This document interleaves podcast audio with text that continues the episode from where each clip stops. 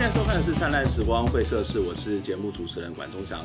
灿烂时光会客室是由公司新闻媒体中心 PN，还有公民行动影音记录资料库，我们联合制播的这个网络视讯视频的节目哦。我们希望透过人物的专访来让大家去了解，在一些争议性事件背后，值得我们去需要我们去关注的一些制度，或者是在体制法规、文化上面的问题哦。让我们在看一些社会运动议题的时候，不要只是看到那些所谓的冲突的那种热闹的场面，而能够更看到这个背后。呃，很多在制度上面到底如何让人家受到伤害的，这个更重要的一个关心，需要我们去关心的一个面向哦。那其实不管是看公库或是看公视的朋友，大概也都会知道，我们非常关注黎明幼儿园的这个拆迁案哦。在呃前面几啊，就过去一两年，我们曾经访问过这个柯绍珍律师来谈这样的一件事情哦。我们知道很多的人都很希望自己的家园能够开发，能够变得更进步，但是其实在一个城市开发的过程当中，特别是在台湾，我们看到很多的这种所谓弱势的居民，其实他们未必希望能够去这个，好好像都往那个所谓的开发的那个方向去走，或者是即使是开发，也希望能够去调和保存既有的一种所谓的生活的方式哦。那这样的一个冲突，其实也发生在黎明幼儿园的这样的一个事件当中哦。那其实大概这十多年来，我们可以看到这个所谓的拆迁的这个所谓的争议不断，冲突不断，而且在这个过程当中。也这个经历了这个九次的这个所谓的官司哦，那最近呢，其实呃黎明幼儿园呢，在这个有关于从化的这件事情上面被判了败诉，所以他可能随时都会面临到被拆除的这个危机。所以今天在节目当中呢，我们就跟他邀请到两位来宾，跟我们来谈这个话题。一位是黎明幼儿园的园长林金莲林园长，园长你好，哎，大家好。那另外一位是这个简君如，是黎明幼儿园保留行动的这个成员。大家好，我是简君如。我想一开始先请教园长啊，就是也许可能大家在看黎明幼儿园的时候，就看到呃这个冲突，或者有时候我们看到你可能突然间失踪了，然后大家都非常的关注。那当然这以后我们待会再谈这个部分。可是到底黎明幼儿园是一个什么样的幼儿园？当时为什么会去要去建造这样的一个幼儿园呢？呃，其实幼儿园它本身就是从我。爷爷民国元年的时候，嗯哼，就创设有静修书房，嗯哼，是早期的私塾，嗯哼。那么那时候他是从呃零岁一直到呃老年人，全部都有收，嗯。那他一辈子都是在从事教育工作，嗯哼。他最大的呃对社会的贡献就是一辈子教那么多的学生，从来没有收过学费，嗯。他的目的只要让台湾人的日子过得更好。嗯，哎，所以他，哎，对于这些他人不认识字的，嗯，他都给予哎授课，嗯，那希望他们都能够认识字，对未来的生活会有所改善。所以从爷爷开始就在从事教育的工作，哎，然后到民国呃六十四年都还在收学生，但六十四年去世之后，啊，我的父亲还有我两个人就商讨，为了这个纪念我爷爷。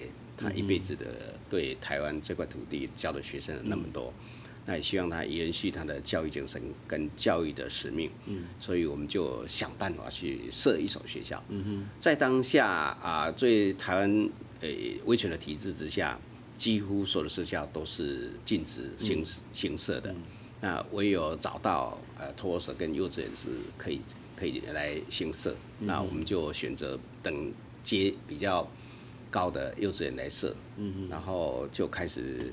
哎，从事幼教工作，延续我爷爷的那种教育精神。嗯嗯嗯嗯，所以呃，其实这个幼儿园办的好好的。那其实就我们了解，这个占地也非常的大，就不像现在有很多的幼儿园、幼稚园，事实上都是在公寓、在大楼里面，那个去读书恐怕都有很大的压迫感。那这个一个看，在我们看到很多的图片或者很多的记录里面，都会发现这个幼儿园的，不管是它环境，或者是刚刚你谈到那个设校目的，都是一个非常好的，或者很重要的一个一个幼儿园。为什么它会面临到这个拆除的命运呢？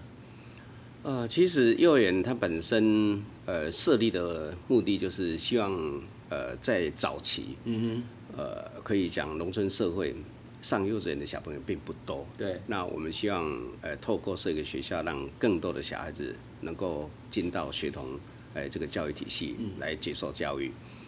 当然，这个学校设在这个地方好好的，嗯啊，其实我们也料想不到。那你做了一辈子哦，从民国六十四年设校一直到现在，也已经一百多年了。那这个四十几年的过程当中，你从来也没有想到会有今天，你工作做得好好的，小朋友上课上得好好的，突然有一天说他要重划，然后就面临我们这些人要工作要诶丧失，小朋友要失去学校，过去在这里的小朋友他要失去他所有的回忆，那这种震撼对我一个。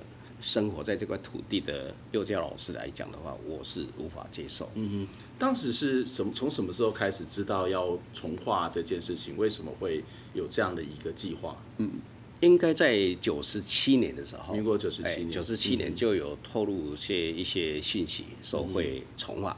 当时我们也不晓得那重化是怎么做，但在我的一辈子的理解当中。幼儿园如果在这个地方，他们要做重化，只有公办重化。嗯、那么公办重化应该会把呃幼儿园剔除，比如说、嗯、呃我们重化区里面也有黎明国中，有黎明国小，甚至于黎明国小是比我们还晚设，那我们比黎明国小还早设。嗯、那如果是公办重化的话，应该这三所学校都会被剔除。嗯、但是那两所剔除了，我们这个黎明幼儿园就没有被剔除，被包进去了。嗯哼，所以呃。为什么你们会被包在里头？在当时的从化的一个开始启动的历程是什么？你们是被通知的吗？还是主动的，就是参与？还是其实什么都不知道，然后突然间告诉你说我要拆你的房子了呢？完全不知道。嗯，所以当时是一个什么样的起源的经历？呃，其实我因为我加入幼稚园的保留行动的时候，已经是从化进行到非常后面的地方，嗯、我们现在已经到配地程序了。嗯对，那虽然说配地程序现在还在进行中，那但是我二零一六年年底进到黎明幼儿园的时候，黎明幼儿园他在诉讼上就因为妨碍工程被判决要拆除地上物，这样。那就我理解是，就是呃这一系列的重划其实是在胡志强时期就设定的一个后期开发区，对，那后来他。被纳入的一个范围，那单元二就是其中一个范围，这样子。嗯嗯，对对对。嗯，所以这个并不是由公办的。对，这个是自办的。那自办的重化的程序是什么？呃，它基本上，呃，以黎明幼儿园的例子来讲，它是呃七个人就可以组成一个筹备会。嗯、那、呃、七个人是谁？就是当地的所有权人。就是、对，当地的所有权人。嗯、但是这个当地的所有权人的。的这个身份的取得，其实也是一件蛮有趣的事情。对，因为其实像过去很多判例，或者是在我们的经验里面，也有看到很多是呃巴掌块大的地，嗯、哼他就可以是它就可以是一个地主这样子。嗯、对，那后后来他有去提高相关的门槛，可是以黎明幼儿园来讲，确实是有这种灌人头的情况存在。对，那其实也呃呃，其实也有一些情况是，比如说财团他。去买了一个空闲置的工工厂，闲置的空地。那这块空地的所有权人，再看由谁他们的可能里监理监事的候选人去平去均分，或是看怎么分配，那他们就可以全部都取得这个土地所有权人的资格，这样子，那他们就可以组成一个七个人的筹备会。那在我们适用的办法里面，筹备会的权力是很大的。对，筹备会，他可以去核定重划范围，嗯、然后需要撰写重划的计划书。嗯、那这七个人组成筹备会之后，他就可以送出这个计划书的核定。嗯、这样。如果以这个案子来讲，这七个人是谁？为什么这七个人会成为这个筹备会的成员呢？其实这也又是另外一个有趣的问题，因为实际上就是虽然说黎明幼儿园作为当事人，可是我们其实在要到单元二重划的内部资料是有很大的困难的。对，我们像地震局是。是没有办法拿到很明确的资料的，就连计划书都是一个非常潦草的版本这样子。嗯、所以说，就是呃，目前至少在单人二的置办状况可以看到，它的资讯是非常的不透明的，嗯，而且是连当事人利害关系人都很难取得的。所以你你们的意思是说，我只要随便找七个人，那这七个人当然他可能必须是这个土地相关的所有权人嘛，对。但是所有的权人的土地的取得，它事实上有千百种的方法，例如说可能是人头，也有可能是呃后来才去买的，或不管是财团或是个人买下来。那所以我只要随便任意七个人，我就可以来决定从化会，我就可以成立这个所谓的从化会。那这个从化会就可以决定这一块。大面积的土地，它的生死，它的去留嘛？是啊，嗯哼，对，这是一个任意的七个人。那当然，它后面还有相关的程序需要完成，比如说我们要举行会员大会，嗯哼，对，然后呢，呃里监事的选举，就是也必须要有这个从化面积里面的地主人数要过半，然后面同一面积也要过半，就是持有的人的面积要是范围的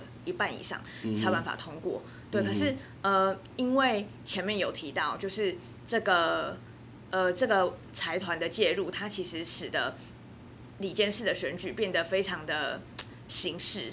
嗯，但它实际上并不一定是真正的地主在这里选举，嗯、对，那他透过灌人头的方式，其实就可以买到很多很多人头，嗯，去为他们投票。那其实要人头过半，就并不是一件很困难的事。嗯、所以呃，在这个案子当中，其实到底是谁去买了这些人头，或者这些哪些人是灌人头，到底他是不是真正的地主？现在对你们来讲，这个资料是不透明的，对，这个是从来都没有看过。那你们有去跟市府要过这些资料吗？就是这是一个很重要的一个资讯。那我怎么知道我们家是被谁说要拆了？我总是要知道嘛，哈。也许我不管我同意不同意啊，你马上在三面两个被被踢下处。嗯啊，你们跟市府接触的时候。当时是跟胡志强接触，还是后来跟林佳龙接触？呃，一刚开始的时候，我们是被告，那时候还是在胡志强。被告是因为你们不想要被征收。对对对，他、嗯、我们被告是因为妨碍施工，妨碍工程，妨碍工程妨碍施工，然后重划会就提告。嗯哼，那这个提提告的过程当中，我们很好奇的就是想看看那个重划会里面收的资讯嘛。嗯。啊，所以透过诉讼当中，由律师取得很多的那个阅卷，阅卷很多。那出来之后，我们呃就花了大概两个礼拜的时间看这些资料，后来才发现，嗯，好奇怪，每个地主都是零点零零零三八平方公尺，嗯，而且他统计下来是有大概八百个，八百个哦。嗯，全完全都是这么一点点的土地，他是身为一个地主。嗯，那第二个就是，诶，伪造，伪造同意书，伪造，诶，开那个大会的同意书，伪造的一个人最少伪造有六十张，甚至七十个人。呃，伪造是你没有详细明确的证据说他们。当然当然，你看那个字体完全都是一样，都是一个对那些字体。核对，完全把它核对，就是完全是。一个人就可以伪造好几十个人的同意书，嗯，所以这个部分让我们看到之后就很震撼，说哦，阿杰那阿内部哎，嗯，本来如果是自办重划，应该是地主组成来重划，而且这个完全是财团，当时我们就呃有兴趣知道是杨天生嘛，长益集团所介入的，嗯哼，那呃这个所谓理事长是傅宗道，然后总经理是李世民，这两位全部都是以前。在地政地政处或者是呃地政局的官员退休下来，所以这两位跟杨连生他们三位结合在一起，我想这是一个很我们对一个从化案件来讲是一个很大的灾难。嗯，但是这个从化刚刚谈到是从化会的组成嘛，对。可是我如果要今天通过，还要经过里监事或者是相关的会议嘛，对不对？这个会议大概呃不需要所有的地主同意吗？不需要，不需要。所以就是这个里监事的组成，然后他就来同意。那所以我不同意也不行，当然不行。应该应该是这样讲，就是我们会开一个形式上的会员大会。其实会员大会是谁？会员大会就是重划会，从化会，从化会的会员大会。但不包括所有的地主，包他理论上要包括所有的地主。嗯，对对对，他这个会员大会，它就是由所有的地主所组成的，所以我们才会有就是土地面积过半跟。呃，地主人数过半的这个双重门槛这样子，那可是呃，他们其实会玩一个蛮有趣的游戏，就是他们会过，他们会过一条，他们因为他们呃内部也有内部的组织章程嘛，嗯，那他们内部的组织章程就会通过一条是尔后的所有相关传话事务都是由里监事决定，嗯，所以我会员大会就开这一次，OK，对，那后面的事情就再也不需要开会员大会了，因为会员大会已经授权所有事情都让里监事决定，嗯，也就是说，他后面会有一些就是透过那个会员大会。当中，他变成立一个授权的机制，而这个授权机制是透过这个所谓的里监事来同意，但是这个里监事可能一开始从你们的角度来讲，他都是有问题的。不过我更好奇的是说，那我如果不同意，我的申诉的管道是什么？难道就只能够去挡拆吗？去阻挡怪手吗？在政府在整个的行政体系或是司法体系，我们没有任何的一种救济的程序可以去解决这个问题啊？我们先休息一下。来宾约定院长林金莲伫咧市府广场演行动剧，和其他的人恶意身躯倒红漆，就是要抗议市府放任电话会违法行为。过程中，林金莲也阁几啊届企图冲入去市府大楼。大批警力甲出入口拢围调的，可以民众也银纸。现场的警察甲民众几啊街杀来杀去，加在无人受伤。对大量结婚已经三审判决的民幼定无败诉，林金莲无得接受。法院可以硬生生的去判一个学校交出来给财团，你觉得台湾人民可以接受吗？那么台中市政府。也是后面的某手。林金莲强调，依照奖励电话办法，电话会立监事选举，地主甲土地面积拢必须要超过一半。不过，列明电话会并无符合规定，台中市府刷核准设立，应该马上改选电话会。他把这个选任的行为做两阶段来处理。第一阶段就是我们先定个办法，征得会员大会法定门槛的通过之后，我再依照会员大会通过的选举办法来进行投票。所以我们认为合法呀，合程序啊。台中市地政局表示，台湾有百分之九十九的电话会会甲里监事选举分成两阶段，第一阶段先依法通过选举办法，第二阶段再以通过的办法来进行选举。市府甲台中各会议看法同款，黎明电话会并无违法，不过会搁再请电话会甲黎明幼稚园进行协调，卖用强硬的方式来解决问题。记者台中转报道。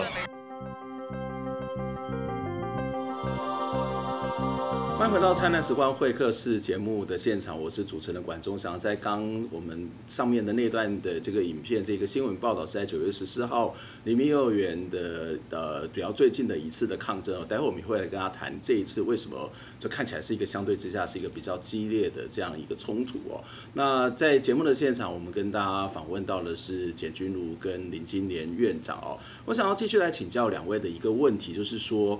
呃，我不想玩不行嘛？就是我们刚刚谈到这个从化会的组成，恐怕是有很多的争议。那这个有争议的机构他做了决定，那我可能就会被纳到里头来。那可是我不想玩嘛，对不对？那我不想玩怎么办？就是除了挡拆，或者是说国家政府，难道没有任何的申诉管道？不管它是行政体系或是司法体系，我可以怎么救济？我可以怎么样反对呢？嗯，一刚开始所谓的申诉管道嘛。嗯哼，呃，重化会刚开始的时候，我们在一百年，他九七年的时候开始准备要重划。我们在一百年的时候，透过公文、行文的方式，呃，向台中市政府这个申请黎明幼儿园保留原地保留。那么这这份公文到了市政府之后，市政府地政局有回文，他回文的内容就是，诶，请重化会要妥善处理，并且尽付。嗯哼，那么这张公文也会到重划会那边，我们这边也收到副本，嗯，但是一直到现在，一直到现在完全都没有处理。你的意思是说，他请从化会处理？嗯哼，那从化会本来就不想要处理，他不是吗？从化会就是想要把这个土地，就是哎、欸，大家都来嘛，大家都来改建，或者是我们来开发，他本来就不处理。那问题怎么会是从化会处理？那政府的角色在干嘛？呃，我们向台中市政府来申请，就表示。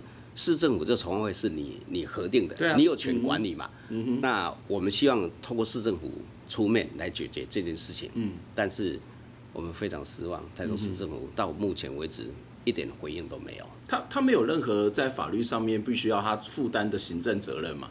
没有任何的这样的一种规范或是要求，但他也没有想要去处理这个所谓的你们不愿意的事情，因为。呃，现在目前就是我觉得自办重划它蛮有趣的地方是说，呃，他很他很经常是他拿着公共利益出来谈，嗯、但其实发生争议的时候，我们其实进入到的是民事诉讼。嗯哼，像我们现在持续在进行，包括要拆除地上物，包括配地，全部都是民事诉讼。嗯、可是这明明就是一个呃，官方声称是一个具有公共性的一套都市工程。嗯，对。嗯、那主管机关的角色在里面就变得非常的小。对，我觉得这其实是，呃，一种权力的让渡。对，对，就是主管机关他自己把自己放在一个非常被动的位置上面，他并不是积极的去完成主管机关的的的任务，因为其实像相关的办法里面就有规定说，主管机关他要去审核。呃，你今天成立传话会的一系列的文件，嗯、那为什么对最后又会被我们发现说，呃，里面有这个资料的缺失，嗯、有不记名投票，然后有这个呃有土地面积非常小的地主，嗯、那这些审核根本就是不合格的，他为什么会通过？对，但是呃，主管机关它作为一个主管机关，但是去追究主管机关的这个机制是不存在的。嗯，嗯对。那主管机关如果又不积极，又没有机制可以去追究主管机关的责任的话，其实对当事人来说就会非常的困难。嗯，对。所以这表面上看起来是一个所谓的市民的自治嘛，好，或市民共同的决定，可是事实上这个共同的过程是充满了非常多的疑问。而当这个市民在决定的这个过程，或所谓共同决定的这个过程当中出现了冲突的时候，可是国家的角色它就消失了，就是哎，反正就是你们自己要去处理的一件事情。所以在你们的经验当中，你就会觉得说，哎，其实他们为什么会就袖袖手旁观，然后卡关说话被写盘的这样的一种所谓的处理的方式哦。那我们在刚刚那段影片当中也看到，其实，在九月十四号的时候，看起来是非常非常激动。我们知道黎明幼儿园在过去公库或者公司拍的记录当中，又会看到，哎，一开始都还是蛮理性的，在这个抗争，然后再澄清，在这个所谓的表达意见，可是越来越激烈。九月十四号那天到底发生什么事情？为什么你要采取这么激烈的抗争的手段呢？呃，实际上是我们在呃最近这一次的这个法院的判决里面，就是关于刚才林金莲有提到从。呃，二零零八年就开始的这个妨妨妨碍工程的拆除地上物的这个官司，它进行到现在已经十年了。对，那呃，之前在最高法院的回复里面，它其实本来是有一些希望的。最高法院的意见有去呃提到说，重划会的正当性可能是有问题的这样子。那针对这个部分呢，有一些疑义需要再去探探讨。不是也大法官视线，然后也修改相关的法律了吗？对，嗯，对。那那又是另外一层问题，嗯、对。但是最高法院这边的意见，呃，比较具体针对黎明幼儿园的部分，它其实到后面的追查是没有被进行下去的。嗯、对，在整个跟三审的拆除地上物的跟三审的过程里面，其实我方提出非常多相关的市政，嗯、要去证明说今天。呃，单元二零名重划会它的理监事选举根本就没有符合市地重划办法的第十三条的相关规定，就是你必须要有土地面积要过二分之一，在范围内，那包括这个地主的人数也要过半的同意，它才有办法成立。可是，在这个过程里面，单元二重划会他们采取的方式是不记名投票，不记名投票就不会知道到底同意的人他拥有多少面积，所以这个土地面积的过半是没有办法被确定的。但是在整个跟三审的过程里面。其实法官他并不是那么积极的在去追究重化会在这方面的责任，嗯、对。那所以在这整个这个法院的角力，它是两两股势力，嗯、一股是在重化会或者是说法官的现实考量，就是整个案子它牵扯到太多利害关系人，他已经推导到一个呃非常末期的阶段了。嗯、那如果我今天我要让他推倒重来，一来是他形成了一个新的判例，这个判例可能对过去的重划，对于未来的重划都是不利的，嗯、然后。第二个是现在已经牵扯到这么多利害关系人了，那今天我到底是要让黎明幼儿园这个案子，就是呃好像不是很顺利，好像有一些干戈，还是呢我要让其他广大的地主也都来觉得这是有问题的，要来背革我，要来觉得 是不是统治正当性有问题？这样，那所以他们在这个立场上，他们几乎是无视了，就是李明幼儿园这边提出来的相关证据，就是选票跟会议记录的部分，这样。所以从法院的角度来讲，他们当然可能会存在你刚刚考量的一些问题。另外一部分，也许从在法律的层面上面，他会觉得说，哎，这个其实就算是后来的已经修法，但是这个黎明从化这个从化会事实上之前就已经做了决定嘛。那你现在要去推翻，那就会出现更非常复杂的这种所谓的这个决定。所以从法律的角度，也许他们会有自己的想法。可是除了这法律的角度之外，刚刚我们虽然对于市政府有一些这个疑虑，但是我记得那天在这个抗议的现场，包括杨友仁老师或是一些律师，他们都提出说，市政府他还是可以做一些事情嘛。对，我们虽然在这个里头，我们在对市政府有一些这种所谓的批评，或是觉得他好像垮关卡关说话被车，他不去管这件事情，那市政府他可以做什么？实际上，在相关的办法里面都有提到，就是市地传话第十八条，它里面就有提到说，如果今天这个传话会它有一些违法的事由，那台中市政府主管机关它其实是可以予以解散，可以撤销核定的。对，因为它作为一个主管机关，如果今天这个它核定的重化会出了问题，那它当然就有权利可以去处置这个重化会，可以使它失去合法性跟正当性，这样子。对那是有跟市府去做这样的表达吗？他们有什么样的回应？我们其实当天的诉求就是这样。嗯、对，那呃，目前呃，就当天的新闻，其实地震局那里也有做相关的回复，嗯、就是简单来说呢，就是呃，这个诉讼现在还在进行。嗯，对，那法院这里的态度呢，其实又是比较犹疑的，因为我们其实一起来跟市政府这边协商的过程，就是如果法院这里没有做出一个清楚的表态，嗯，那市政府就不会觉得他们需要为这件事情更积极，嗯哼，对，因为它就并不是一个明确的。明确的法律上对或错，站得住脚站不住脚的这样子的一个、嗯、一个一个状况，这样，所以他们并不会，并不会在法法律之前更积极去做这件事。嗯、但是他也没有没有办法，或是不愿意在行政的部分，就像你刚刚提到的，提出一些解套的方式。对，因为他其实不只是行政，他其实是一种政治态度。嗯哼，对，怎么说？呃，因为我觉得，呃，我我我我是倾向认为说，今天呃，台中市政府它的。它的市地重化其实已经行之有年了，嗯、对，那他牵扯到的这个政商关系其实非常的繁复，嗯、对，那所以我会认为，其实实际上对于市政府来说，它不只是一个行政上面的动作而已，嗯、那是一个对于，比如说对于像刚才院长提到的长义集团，嗯、或是对于呃台中现在既有盘根错节的这个政商系统的一种挑战，嗯、对，那台中市政府他们会做出这样的表态吗？嗯、其实我们是认为它是有它的政治现实需要考虑的。嗯不过，从再回到那个法律的程序上面，恐怕一个更需要去关注的事情，就是从化会它事实上可以提出担保金，是。那担保金就是八百多万，是。但是如果提出担保担保金，经过一定的程序，呃，就可以去执行。对。那你们怎么办？也就是说，他你们黎明幼儿园随时可能就会面临到被拆掉的命运嘛？是。那那怎么办呢？那你们可以有什么样的回应呢？我们实际上并没有办法有更。更有力的回应，因为我们现在就只能等待我们的上诉可以尽快的开始进入程序。嗯，对，那让这件事情可以在可以在诉讼里面再继续拖延下去。可是实际上，黎明幼儿园是手无寸铁的，黎明幼儿园其实并没有办法拿出更多的武器。嗯，对，包括我们的反担保金，其实要两千五百万，嗯，我们怎么样也不可能拿出两千五百万去跟财团抗衡。嗯，对，其实。可能退一万步来说，就算今天是财团要拿出两千五百万，对他们来说也不是什么问题。Yeah. 对，嗯、但总而言之，里面幼儿园这里是没有什么保护自己的东西的，嗯、除了我们持续的进行诉讼，还有呼吁整个社会能够持续的支持我们，甚至是更积极的支持我们。那那万一如果真的他提出了八百多万，是，那就只好，就我们就只能等着被裁，等着被裁。对，那园长怎么办？这个我想是一个非常大的冲击吧，就是抗争了这么久，然后反对了这么久，我们也走了司法的程序，也走了这个行政的程序。那我们为什么要去拿出这两千多万？就是他就是不愿意，甚至在里头有很多的问题。那那怎么办呢？呃，如果从一个即将被拆的这个跟重划会之间的一个所谓关系的话。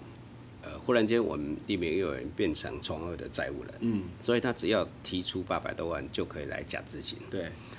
那相对我们要提出两千五百万，这对我们来讲的是不太可能的事啊，嗯哼，呃，所以一想到这个事情就很沉重了。嗯，那当第一次发生这个事情的时候，但我们希望也透过一种所谓抗议的行动，然后希望。诶，申请到总统这边来，总统府也希望。你也你也跑到蔡英文他家门口去了吧？啊，对对对对。嗯、那我们因为地方已经不理你了吧？嗯、你实在是投诉无门。嗯。那身为在台湾这块土地的人民，他发生的事情，呃，投诉无门，跪天拜地都没有人理你的时候，当然你希望最高度的总统可以出面解决这个问题，嗯嗯、也能够听到人民的声音。嗯。但是我们感觉上是已经。非常的失望，所以到最后，也只有用生命去换取台湾人民对于台湾土地这块土地的居住权的呃重要性。我我们当然不希望走到这一步啊，这个其实是一个呃非常不应该发生的事情。但是当你们再去跟这个行政单位，或者是包括中央的，不知道蔡英到甚至到蔡英文家门口，那也到这个中央去，不管是行政院或是。这个总统府都去澄清，那难道中央也都没有任何的回应吗？他对这件事情也是视若无睹吗？台呃，我觉得四地重划就是以林明幼儿园这个案，它其实牵扯到很多层级。嗯，因为其实像之前我们有去推过这个修法，就是市地重划办法的修法，自办重划的部分。对，那我们在这个议题上面也有和呃游美女立委办公室。之前有召开过一个记者会，对，是希望我们可以推出一个相关的草案，在这个市县七三九周年之前，我们办了一个这样的记者会。那当然，后来修出来的这个版本是，呃，差强人意这样子。嗯嗯、对，那所以我我我我会觉得蛮有趣的事情是说，呃，好像大家都不觉得，呃，任何一个机关似乎都不觉得自己和这一个案子有非常直接的关系，嗯、因为其实这个案子它要去连接到中央的责任，我认为它并不是没有连接的。对，因为。法就是中央定出来的，嗯、法就是内政部定出来的，嗯、对，所以到中央澄清是完全是有理由的。嗯、那再来是再退一万步来讲，今天这个法不合理就算了。这个法已经不合理了，在执行上，它甚至还出问题，它甚至也没有符合这个已经不合理的法，嗯，所以这是一个行政上的问题，立法上也有问题，嗯嗯，对对对，所以我们实际上呃，就是当然也做过了很多努力，包括说我们去内政部开记者会，跟呃立委有一些联合的合作这样子，然后在这个地方上也和地震局和台中市政府有很多斡旋，但嗯，我我认为现在的这个机制。他是很能够让主管机关去回避他的政治责任的。嗯，对，我相信你们还在不断的努力啦，应该不会到园长走的那一步，因为我们十一月还要再办游行。对，我们十一月还有一场游行。嗯，所以这场游行是希望什么样的诉求？其实我们的诉求一直都非常一致。我们在去年五月七号的时候就已经办过。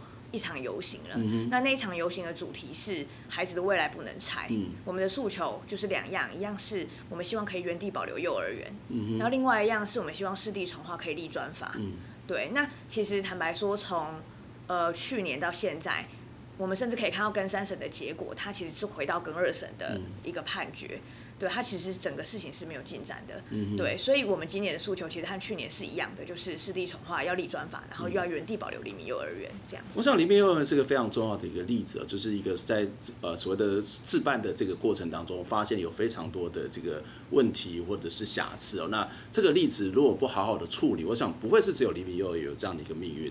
会有很多很多类似的例子，特别是在台湾会不断强调说我们要开发，我们要进步，但是在开发跟进步的这样的一些所谓的不管是政策也好，或实际执行也好，恐怕不应该是建立在任何人的痛苦上面。今天非常谢谢两位来接受我们的访问，我们希望下礼拜能够呃，我们下次有机会再来跟大家讨论相关问题。下次空中再会，拜拜。